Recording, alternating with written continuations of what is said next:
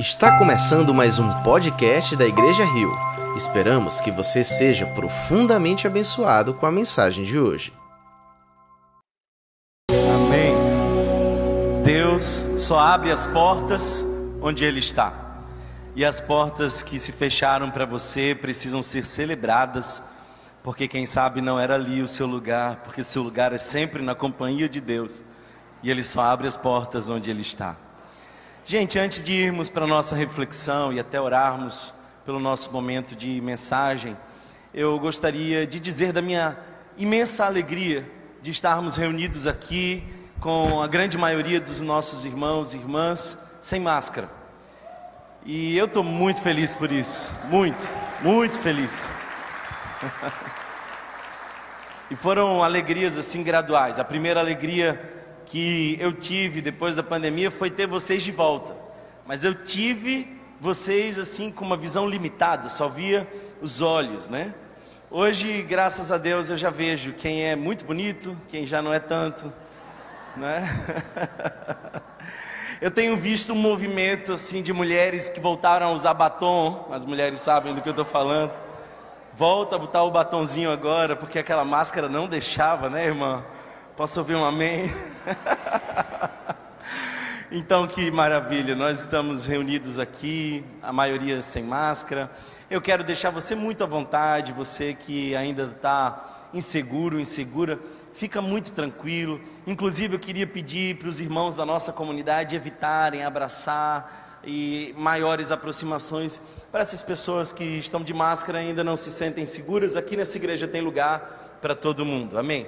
Mas eu, antes de iniciar a nossa reflexão, queria mencionar aqui que nessa comunidade alguns irmãos e irmãs foram internados por conta da Covid e viveram milagres. E hoje eu queria dar a oportunidade de celebrarmos esses milagres.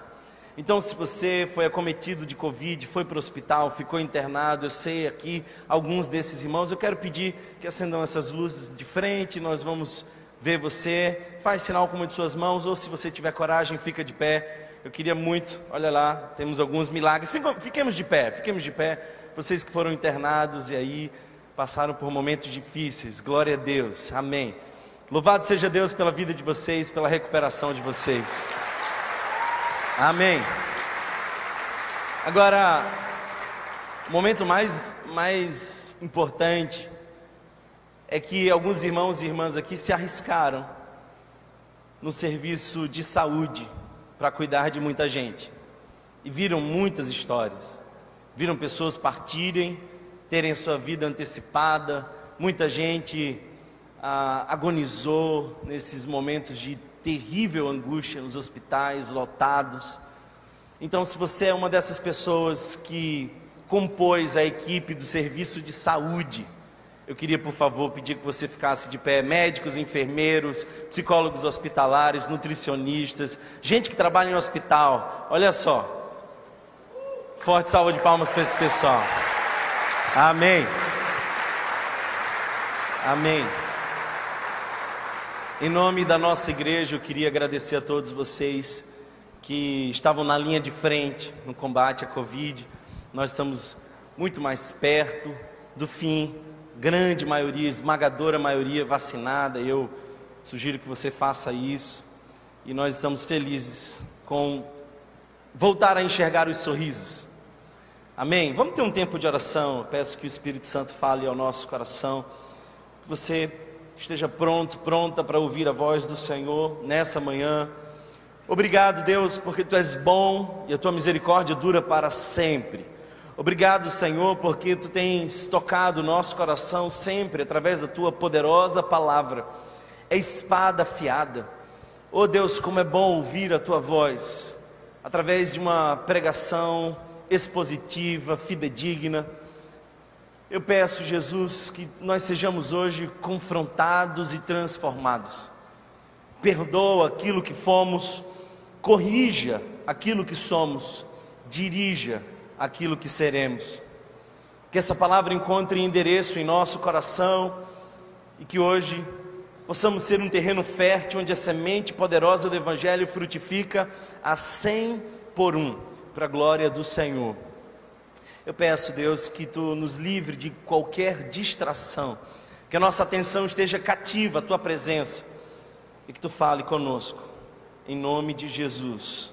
Amém. Amém. Queridos irmãos, abramos as nossas Bíblias, por favor, abra ou ligue a sua Bíblia em Mateus, Evangelho que escreveu Mateus, capítulo de número 28. Evangelho que escreveu Mateus, capítulo de número 28. Nós vamos ler dos versos 16 a 20. Essa vai ser a perícope que nós vamos estudar. Mantenha sua Bíblia aberta durante toda a nossa reflexão. Mateus capítulo 28, dos versos 16 a 20. Nós estamos encerrando hoje essa série de mensagens intitulada Caminho. E vimos que Jesus passou por diversos lugares. Vimos, por exemplo, que foi lá na Judéia onde ele foi batizado, mas lá também foi tentado, e todos nós passamos por uma Judéia existencial da nossa fé. Todos nós começamos no batismo, mas também passamos por momentos difíceis nos desertos da vida. Mais que isso, irmãos, nós vimos que foi na Galileia que Jesus chamou os discípulos, os trouxe para perto para uma jornada tão intensa, tão poderosa. Vimos a entrada triunfal de, de Jesus em Jerusalém, passamos por Betânia e percebemos um ato de adoração extravagante e poderosa de uma mulher que quebra um vaso de alabastro, ungindo Jesus, porque sabia que estava perto do seu fim. Vimos momentos dolorosos de entrega no Gólgota. Vimos o sacrifício de Jesus, mas também a sua ressurreição e a visita que ele faz aos discípulos de Emaús que estavam desanimados no caminho. Essa foi a mensagem do domingo passado. Hoje nós chegamos ao último capítulo dessa série de mensagens. E por incrível que pareça, nós voltamos para Galiléia. Porque foi lá onde Jesus chamou os discípulos e é de lá onde ele envia os discípulos. A Galiléia é fundamental porque é lá onde tudo começa. É lá onde o nosso ministério inicia. É lá onde Jesus nos salva, mas é lá também onde ele nos envia como missionários para o mundo. E hoje, na Galileia, nós vamos observar o texto que ficou conhecido a partir do teólogo Hudson Taylor como a grande comissão. Ele batiza essa perícope, esse texto dessa forma, grande comissão. E eu quero ler com vocês esses versos. Por favor, acompanhe comigo a leitura. Verso 16 diz assim: Os onze discípulos foram para a Galileia, para o monte que Jesus lhes indicara. Quando viram, o adoraram, mas alguns duvidaram. Então Jesus aproximou-se deles e disse: Foi-me dada toda a autoridade nos céus e na terra.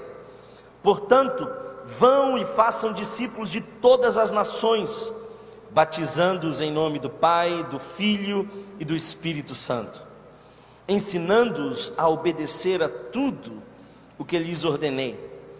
E eu estarei sempre com vocês até o fim dos tempos. Palavra do Senhor. Essa é uma passagem tão fundamental nas Escrituras que ela é única porque foi relatada não só pelos quatro evangelistas, mas também o próprio Lucas põe novamente uma, um resumo dessa passagem no livro de Atos dos Apóstolos.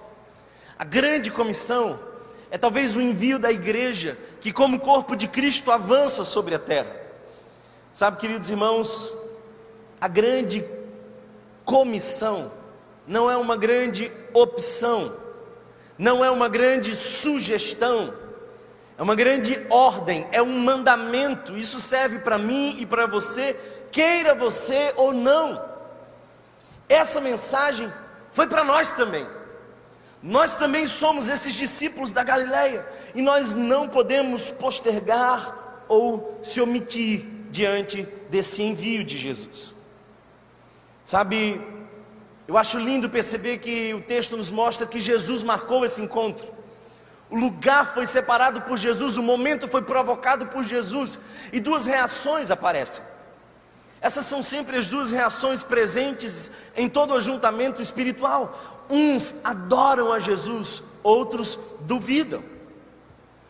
E o texto não nos diz quem adorou e quem duvidou. E eu também não tenho convicções acerca de quem está adorando quem está duvidando. Mas o nosso Senhor Jesus, diante de todos, sabe dividir bem quem adora e quem duvida. O fato é que esse texto que nós acabamos de ler nos responde três importantes perguntas sobre a missão. Você precisa saber três coisas fundamentais sobre a missão. Sem isso você vai ficar perdido na fé cristã. Tem muita gente que não encontrou o seu lugar na fé cristã porque não sabe essas três coisas. O texto nos dá três preciosas informações sobre a missão. A primeira é quem envia quem envia. A segunda importante informação que nós precisamos ter é qual é a missão, no que consiste essa missão, o que, é que nós faremos nessa missão, o que Deus espera de nós nessa missão. Então, o que é a missão? Mas a terceira importante informação que eu e você, como crentes no Senhor Jesus, precisamos saber: sim ou sim, você precisa saber qual é a garantia da missão. Quem nos envia? O que nós faremos? E qual é a garantia que nós temos olhando para esse texto bíblico? Eu quero que você note, mais uma vez, olhando para a passagem que acabamos de ler, que aparece quatro expressões de totalidade, de integridade. Jesus por quatro vezes menciona a palavra todo ou toda ou seus derivados. Olhando para esse pequeno, curto texto, nós vemos quatro vezes Jesus mencionar todo. Não é uma missão em parte, é uma missão integral, é uma missão completa.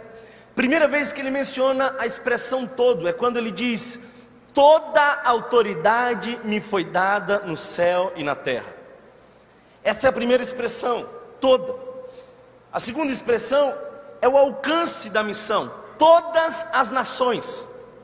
Ele diz que não são algumas. Imagine você, judeu, que apenas percorreu alguns lugares em Jerusalém e nas redondezas de Israel, deu uma passeada muito rápida ali em Decápolis, mas nunca foi muito além com essa mensagem. Agora você escuta Jesus dizer que é necessário alcançar todas as nações.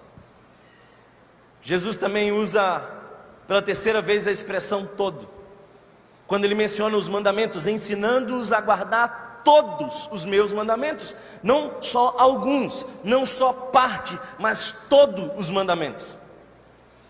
Mas o consolo nosso é quando ele usa a expressão: Eu estarei convosco todos os dias, não só alguns dias, não só os dias mais fáceis, não só os dias mais difíceis, não só os dias que nós clamamos, todos os dias. Toda autoridade lhe foi dada. Nós precisamos alcançar todas as nações. Nós precisamos obedecer todos os mandamentos e podemos ter a convicção de que todos os dias ele está conosco. Eu quero responder a essas três perguntas: quem nos envia, no que consiste a missão e quais são as garantias da missão. Olhando para o verso 18, queridos irmãos, nós vamos perceber que ele diz algo fundamental para nós. Então Jesus aproximou-se deles e disse: Foi-me dada toda a autoridade nos céus e na terra. Toda a autoridade. Quem está enviando você não é alguém que é muito poderoso, é alguém que é totalmente poderoso. E eu gosto porque algumas versões traduzem isso por poder, e outras versões traduzem por autoridade. Deixe-me explicar para você: poder é quando você tem a capacidade de gerar a força, autoridade é quando você tem a capacidade de gerar o governo. Um caminhão carregado com 30 toneladas descendo uma ladeira é poderoso. Um guarda franzino com um apito e que faz ele parar tem autoridade. Então, Jesus é poderoso. A Bíblia nos diz que na sua morte o chão estremeceu. Ele é poderoso. O sol se escondeu porque ele é poderoso. Mas ele também tem autoridade. A minha e a sua Bíblia diz que o inferno estremece e se cala e obedece. O diabo e os seus anjos caídos vêm para pedir autorizações. Porque o próprio diabo reconhece quem é a autoridade. Imagina o diabo vindo e dizendo: Olha, Jesus, se você me permitir, ah, dá uma licencinha para eu peneirar Pedro. Consegue imaginar isso? E o mais interessante de tudo é de que Jesus disse para Pedro: Olha, o diabo pediu para peneirar você, Pedro, e eu rogo para que você não desfaleça. Ou seja, eu deixei, você vai para a peneira. Agora olha o texto, continua, o texto continua. Pedro, quando você se converter, ou seja, a peneira do diabo, aperfeiçoou o discípulo. Alguém está entendendo essa palavra? Não? Quando você se converter, Cuide dos seus irmãos, pastoreie os seus irmãos. Ele tem toda a autoridade. Os espíritos se submetem à palavra de Jesus. Olha só como o gadareno se aproxima, possesso de uma legião de demônios, pedindo para Deus: por favor, Jesus, não nos mande embora. Só você ainda não entendeu quem tem toda a autoridade. Ele tem toda autoridade no céu e na terra. No céu e na terra. Sabe, queridos irmãos, infelizmente nós achamos que os céus e a terra, tomadas pelas forças demoníacas, lutam entre si com forças opostas e iguais. É mentira. Não existe uma guerra com forças opostas e iguais. O Gênesis já nos disse isso. No Gênesis, a serpente pisa, fere o calcanhar daquele que esmaga a cabeça da serpente. A vitória já está decretada desde o Gênesis. Ele tem toda a autoridade. Ele é o fundamento da missão. Jesus é o centro da missão. Céu e terra reconhecem que ele tem poder e autoridade. O mar escuta e obedece. O diabo escuta e parte em retirada, os ventos escutam e se aquietam, as aves escutam e viram garçons voadores levando de acordo com a vontade de Deus. A mula escuta e profetiza, os anjos escutam e obedecem aos seus comandos. Jesus tem toda a autoridade. Agora, se é verdade que ele tem toda a autoridade, e é Ele quem nos enviou, existem algumas implicações. Quais são as consequências de servir a um Deus que tem toda a autoridade no céu e na terra? Primeiro, é que nós podemos descansar. Se aquele que nos enviou tem toda a autoridade, nós podemos descansar.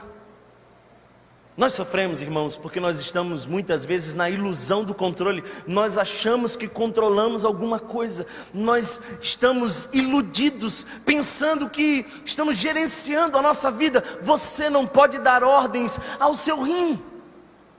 Você não consegue medir os compassos do seu coração. Você não faz ideia do que está acontecendo dentro do seu próprio corpo. Agora, eu estou falando daquele que contou os fios de sua cabeça. E se ele tem o controle de todas as coisas, há razões para descansar. É porque na minha fraqueza ele se aperfeiçoa. É que quando eu não posso, ele é especialista no impossível, eu posso descansar. A segunda implicação, se ele tem mesmo toda a autoridade, se é verdade que ele tem todo o poder, eu posso ter expectativas. Olha, queridos irmãos, você não se aproxime de mim com muitas expectativas, porque eu não tenho toda a autoridade. Mas sempre se aproxime de Jesus com expectativas. A maior das suas expectativas ainda é inferior ao poder dele. Eu ouvi uma vez uma coisa interessante, e ela é talvez uma das frases que norteia o meu ministério. Eu vi o seguinte: tente grandes coisas para Deus e espere grandes coisas de Deus.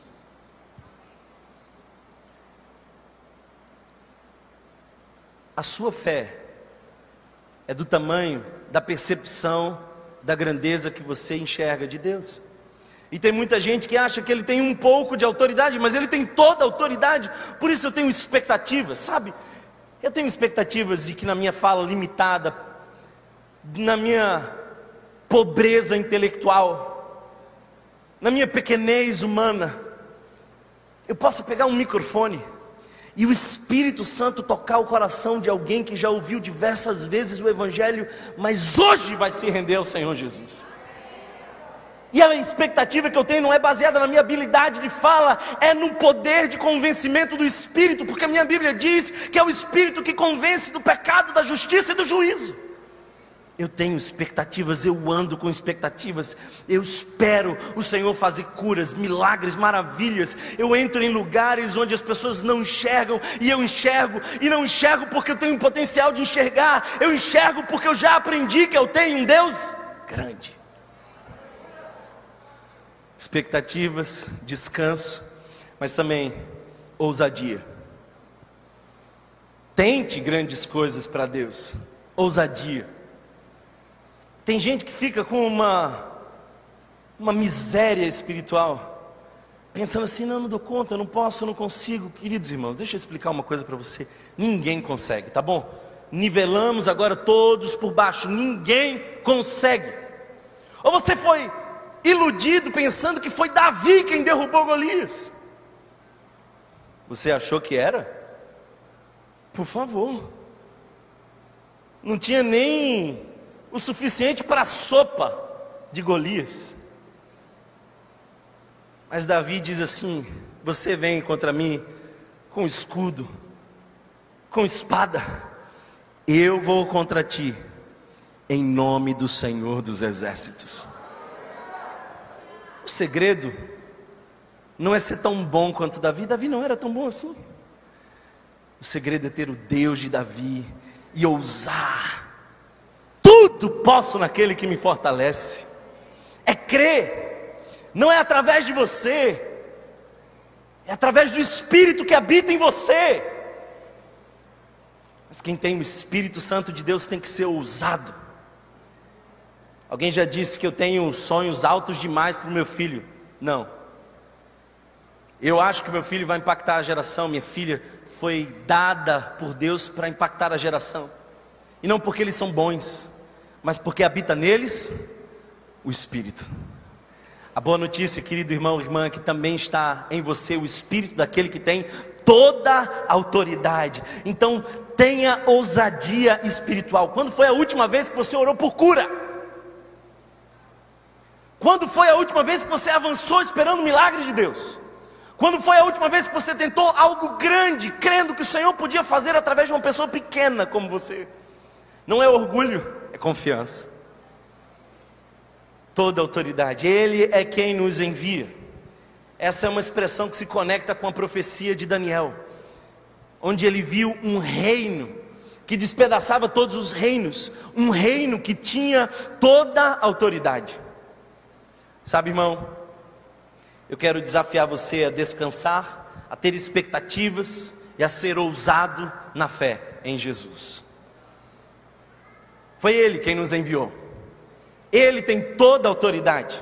Mas mais que isso, o texto nos mostra no verso 19 qual é a missão que nós temos. Verso 19, olhe para o texto. Portanto, vão e façam discípulos todas as nações, batizando-os em nome do Pai, do Filho e do Espírito Santo, ensinando-os a obedecer a tudo o que lhes ordenei nós fomos ensinados de maneira equivocada a pensar que esse é o texto do ID. E a tradução no português desfavoreceu a compreensão. Então, deixe-me esclarecer para você: Aqui não tem um imperativo ide. Não. A palavra aqui não é num imperativo, é num gerúndio. Aliás, eu preciso dizer uma coisa para você: esse texto que nós acabamos de ler nos apresenta um só imperativo e três gerúndios. Se você não está lembrado dessa aula de português, deixe-me dizer para você, naquele supletivo rápido talvez não deu certo. Eu pelo menos tive que pesquisar. Mas gerúndio é essa coisa que está acontecendo. Batizando, ensinando e indo o que Jesus está dizendo, a expressão grega não é vá, é indo. Há uma semelhança entre a igreja e o rio. Nunca param, estão sempre indo. A vida do crente é gerúndio constante. E por todo lugar que nós vamos, não é um lugar específico, não é um destino específico, é em todo lugar que nós vamos, é gerúndio. A missão acontece no gerúndio, nós estamos indo. Então, Thomas, qual que é o imperativo de todo esse texto? Qual o único verbo no imperativo? Fazei discípulos. Fazei discípulos. Esse é o único verbo que nós temos no imperativo. É triste, irmão, irmã, perceber que os estudos nos dizem que aproximadamente 90% dos crentes nunca levaram alguém a Cristo ou discipularam alguém. Essa estatística doeu no meu coração. Quando eu vejo Jesus diante da infertilidade de uma planta, quando ele busca fruto e não encontra, a minha Bíblia diz que ele corta, e a que dá fruto ele poda para que dê mais fruto ainda. Se você está na dúvida, leia João capítulo 15. Deus espera de nós frutos, mas infelizmente, 90% dos crentes nunca conduziram ninguém a Cristo e nunca discipularam ninguém. Gente que acha que a espiritualidade cristã é uma frequência dominical. Gente que pensa que Deus é um garçom e é bom manter uma amizade com Ele, porque vez por outra eu faço um pedido e Ele me traz. Não, irmãos, todos nós estamos em missão. Você ou é um missionário ou é um impostor. E antes que você diga, o pastor está sendo duro demais, essa não é uma frase minha. Foi Charles Spurgeon que disse que não há outra opção. Ou você é um missionário indo, ou você está mentindo para si mesmo, nunca para Deus. Ele conhece o nosso interior. Eu penso, irmãos, que discipulado não é um curso. Disseram para nós que discipulado era um curso, mas não é um curso. O discipulado tem ensino. Nós aprendemos no discipulado, mas o discipulado não é um curso. Disseram para nós que discipulado era uma relação. O discipulado tem uma relação. Mas eu tenho muitas relações com amigos irmãos e nós não temos uma relação de discipulado.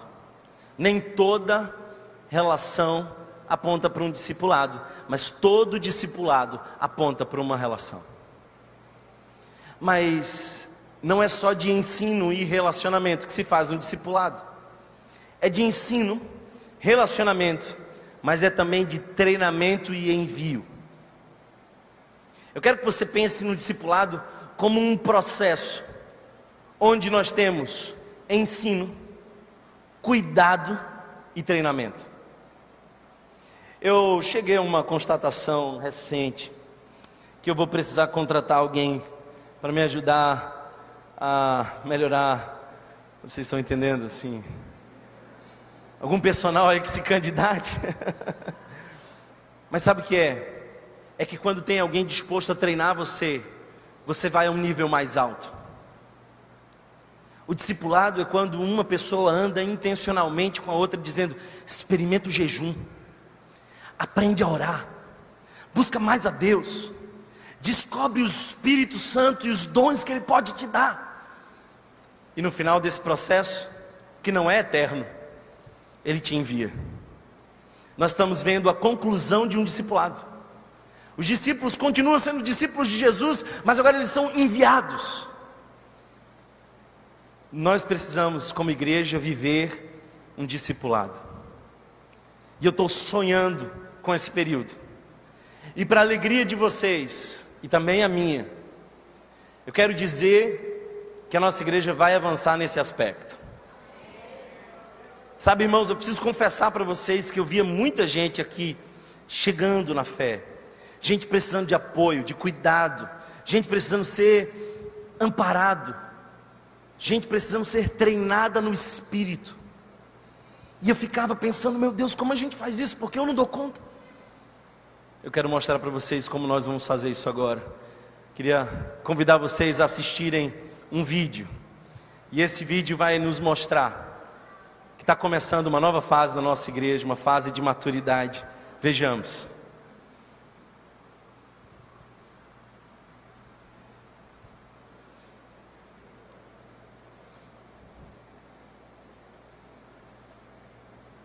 Olá, família Rio. Eu tenho uma notícia muito especial para esse momento da nossa igreja. Eu não sei vocês, mas eu sempre sonhei com uma igreja que caminha lado a lado, que além de acolher aquele que está chegando, pega na mão para caminhar, orientar e ensinar. Então, esse dia chegou. Depois de alguns meses de planejamento, estamos prontos para lançar o Discipulado Rio. Será um momento de crescimento, maturidade e profundidade. Iremos alcançar muitas vidas para a glória de Deus. Deus. Se você é novo na fé ou tomou a decisão por Jesus recentemente e deseja crescer, você já pode iniciar em maio. Lembrando que é preciso ser membro da nossa comunidade e já ter passado pelo mergulhar. Temos uma equipe preparada com muito carinho, totalmente capacitada para caminhar com você durante aproximadamente três meses. Tenho certeza que vai ser um marco na sua vida. Juntos nós iremos somar experiências, dividir os fardos e multiplicar o Evangelho. Tudo isso baseado em três pilares: o ensino, o pastoreio e a capacitação. Para isso, vamos utilizar um material europeu extremamente moderno e contextualizado. O modelo de ensino Alfa já é utilizado em 169 países, tem alcançado gente do mundo inteiro e contempla 16 estudos acompanhados de pequenos vídeos ilustrativos sobre temas básicos da fé cristã. Paralelamente, está acontecendo o pastoreio em encontros semanais com o discipulador. Nesse encontro, o discipulador vai cuidar e acolher o nas suas demandas pessoais, espirituais e vai tirar dúvidas sobre o tema abordado durante aquela semana. Enquanto isso, o discípulo vai ser encorajado e capacitado a desenvolver hábitos que o levem para perto de Deus e do outro. Então, se você tem interesse de ser discipulado, entra no aplicativo da nossa igreja. Lá você vai encontrar um link, preenche e nós iremos entrar em contato com você o mais rápido possível. E não esqueça de orar por esse lindo ministério. É sobre transformar vidas. Uh!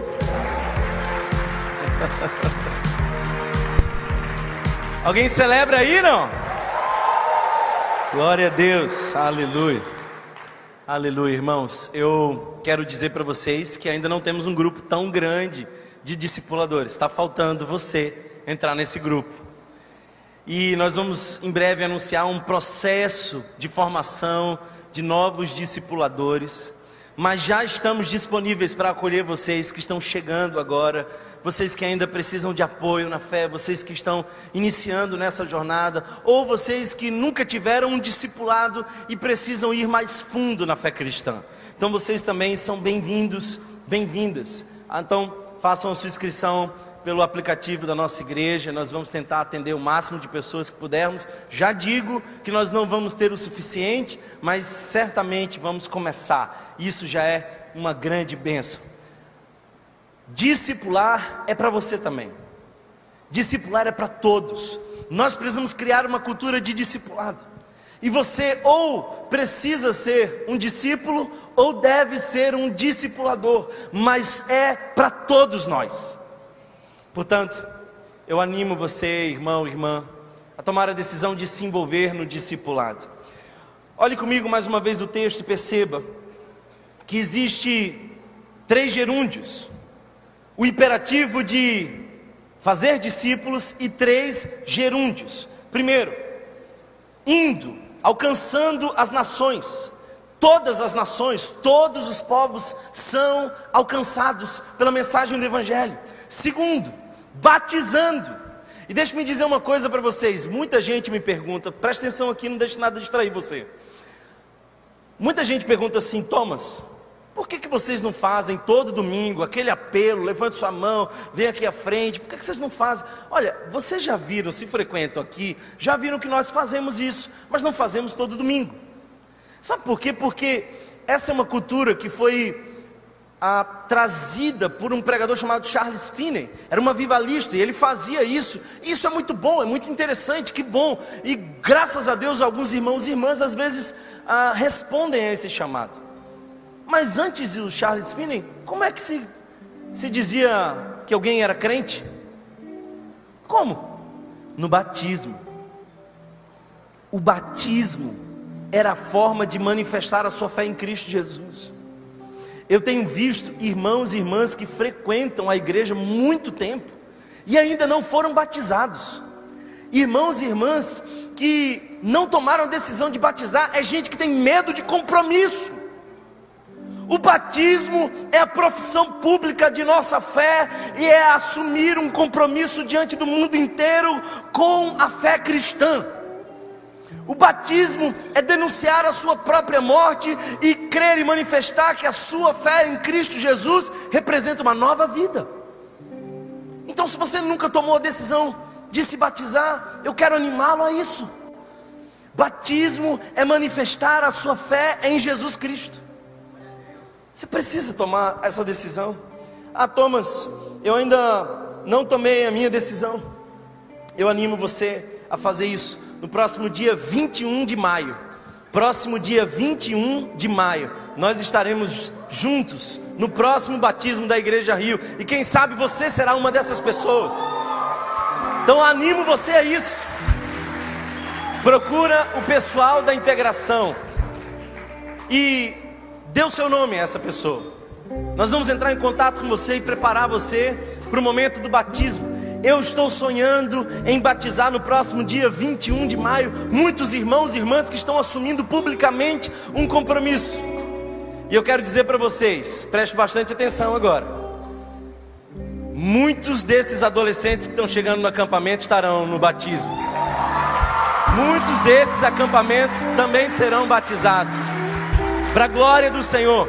É uma alegria dizer para você que durante essa, esse evento, esse acampamento, muitas decisões por Cristo foram tomadas. Só no primeiro dia, mais de 20 adolescentes tomaram decisão por Jesus. E eu já nem sei mais contar quantos. Eu só sei que foi uma bênção. E eu quero dizer para você uma coisa: vai vir uma geração apaixonada por Jesus que vai arrastar você.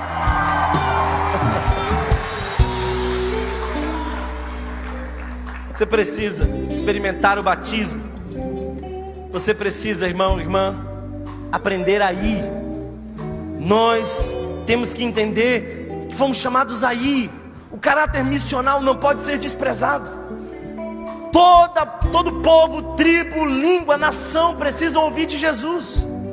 A mensagem do Evangelho não é para ser anunciada apenas em Jerusalém, é, é também na Judéia, em Samaria e confins da terra. Eu preciso dizer para você que todos nós fomos chamados a discipular no caminho, mas alguns aqui são chamados especificamente para irem às nações, a outros povos, a outras culturas. E você precisa orar por missões. Você precisa clamar a Deus por missões. Você precisa pedir que o Senhor leve e envie a outros lugares que ainda não conhecem a Jesus.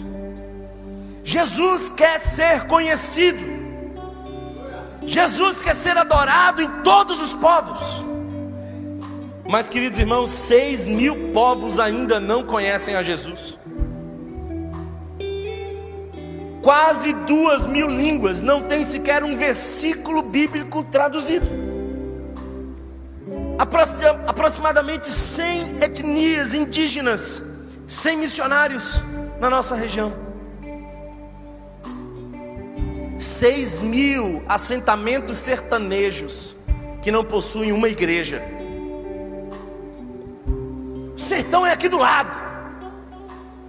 E eu quero dizer para você uma coisa: nós estamos planejando para muito em breve uma viagem para o sertão, para a glória do Senhor.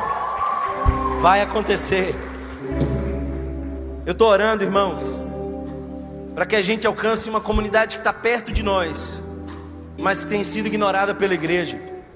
A comunidade surda é uma comunidade que possui 9 milhões de pessoas. E há um índice baixíssimo de crentes nessa comunidade.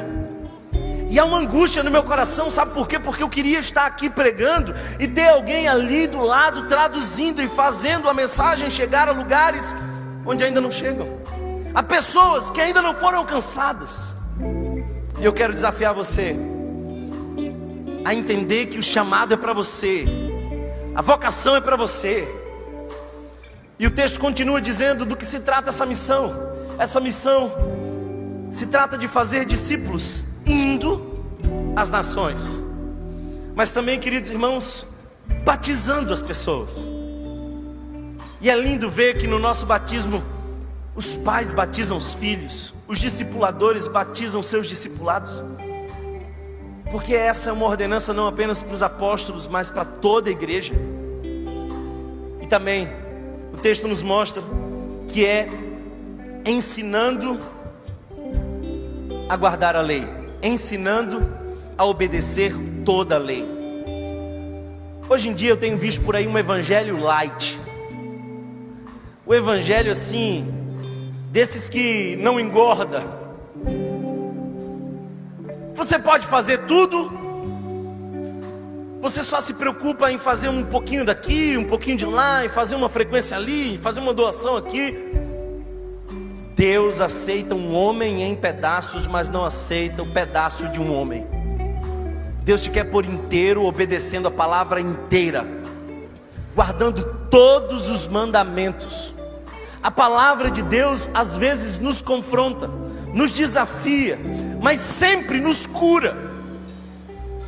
Nós precisamos amar a palavra e amá-la por completo. Toda a palavra de Deus nos serve. Então, irmãos, nós precisamos entender que o discipulado é esse caminho que passa pelo batismo, que passa pelo envio, mas é também um processo de aprender continuamente a guardar. Eu gosto dessa expressão, aguardar. Não é a saber, é aguardar. O salmista diz: Guardei a tua palavra no meu coração para não pecar contra ti. Saber é uma coisa, guardar é outra. Guardar é obedecer, é descobrir o privilégio de fazer a vontade de Deus. Guardar, e não uma, não duas, não uma parte, não a sua seleção, mas toda a palavra. Toda a palavra. Nós, como igreja do Senhor Jesus, somos confrontados a guardar a palavra a ir aos lugares. Sabe, deixa eu dizer uma coisa para você: a igreja de Cristo não cresceu com pregadores fazendo grandes cruzadas evangelísticas. Como foi que a igreja de Cristo cresceu nos primeiros séculos? Não foi com grandes ajuntamentos, não foi com eventos. Como foi que cresceu? É que um sapateiro cristão contava para os outros sapateiros a sua esperança e o que Jesus tinha feito em sua vida. A dona de casa contava para as outras donas de casa o que Jesus tinha feito em sua vida e a razão de sua esperança. Os adolescentes contavam para os outros adolescentes. Pais contavam para filhos. No campo a mensagem ia sorrateiramente se espalhando e uma igreja foi surgindo pujante, forte, cheia do Espírito Santo. Porque a igreja de Cristo não depende de um pregador, de um púlpito, depende dos discípulos de Jesus que indo vão fazendo discípulos, vão fazendo discípulos. E eu oro, irmãos, para que nós tenhamos aqui muitos discípulos. E esses, no final, digam: Eu quero ir às nações. Eu quero orar para que no próximo ano nós venhamos a enviar missionários para as nações. Já temos, mas ainda são poucos. Essa igreja vai ser um celeiro de missionários para nações, para a glória do Senhor Jesus.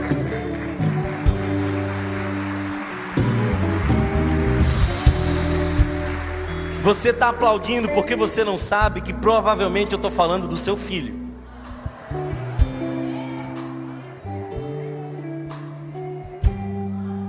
Eu lembro quando Deus colocou no meu coração de ir para o seminário fora do país, eu nunca tinha me afastado tanto dos meus pais. Semanas antes eu tive um choque anafilático, quase morri. E eu lembro de ser ressuscitado pelos médicos e a minha mãe gritava ao fundo no hospital dizendo assim: "Meu filho é teu, Senhor, meu filho é teu". Ela gritava desesperadamente. Chorava e gritava: "Meu filho é teu, Senhor, meu filho é teu". Aí no dia eu fui falar com ela dizendo assim: mãe, eu passei na faculdade, mas eu não vou entrar agora, eu vou para o campo missionário, estou indo para um outro país, o Senhor está me chamando. Ela diz assim: Não, não, não, meu filho, escolhe um lugar mais perto. Não, esse negócio de ir para longe. Aí o Espírito disse: Você não disse para mim naquele dia que ele era meu? Você disse que era meu, e eu estou levando ele para onde eu quiser. A alegria de um pai deve ser ver o filho ir para as nações, alcançar lugares. Queridos irmãos, que privilégio vermos a continuidade da missão do Senhor Jesus. Por último, quem é que nos envia? É aquele que tem toda a autoridade. Qual é a missão? Fazer discípulos, batizando-os em nome do Pai, do Filho e do Espírito, ensinando-os a guardar toda a lei e indo e anunciando. Mas qual é a garantia que isso vai dar certo? Porque eh, eu não sei vocês, mas imagina que alguém te faz um convite e esse convite pede de você uma alta renúncia. Imagina que alguém te chama para fazer uma coisa muito difícil. Aí você vai perguntar para mais que garantia eu tenho? Deixa-me dizer para você a garantia. E eu estarei sempre com vocês. Eu estarei sempre com vocês. Fazer a missão de Jesus não é uma, não é uma coisa difícil, é uma coisa impossível. Você só faz estando acompanhado dEle. Pastorear uma igreja não é uma coisa difícil, é uma coisa impossível. Só no sangue do Cordeiro e cheio do Espírito é possível. Mas ele me garantiu uma coisa: todos os dias ele estará comigo. Mas tem uma cláusula, eu encerro com isso. Olha só, se você olhar o seu texto, você vai ver que tem uma cláusula aqui de encerramento. Eu fiquei preocupado com esse negócio, porque está dizendo que ele estará conosco todos os dias, até. Quando dá um até, fica, fica preocupante, porque está dizendo que até o fim dos tempos. E como é que vai ser depois do fim dos tempos? Que eu estou achando até que está perto. Como é que vai ser? Ah, querido, deixa eu te explicar uma coisa. Ele está conosco até o fim dos tempos. Mas quando nós entrarmos na eternidade, nós estaremos com Ele para todo sempre. Agora Ele está conosco, nós estamos em missão. Mas um dia a noiva encontrará o noivo e nós veremos o grande banquete de Deus. E então não mais Ele estará conosco, nós estaremos com Ele. Eu quero convidar você a assumir um compromisso com Deus, compromisso com a Sua palavra um compromisso de investir em cuidar de alguém, em discipular pessoas, em alcançar, em evangelizar, em anunciar a esperança da sua fé. Pedro nos diz isso: estejam prontos para dar a razão de vossa fé. Esteja pronto para guardar toda a palavra, não uma parte dela, não apenas aquilo que você gosta, não aquilo que você acha que é interessante, mas toda a palavra. E eu quero colocar para você o último dos desafios: se assumir hoje como um missionário. Eu tive uma ideia, não deu tempo de fazer, mas pessoal que serve no estacionamento, a gente vai fazer isso depois. Eu queria que a gente colocasse lá na porta de saída do estacionamento a seguinte frase: Passando daqui é campo missionário. Amém? Vamos botar nas portas também. Passando daqui é campo missionário. E você é o missionário que Deus quer levantar nessa manhã. Para a glória do Senhor. Louvemos a Ele. Ponha-se diante do Senhor.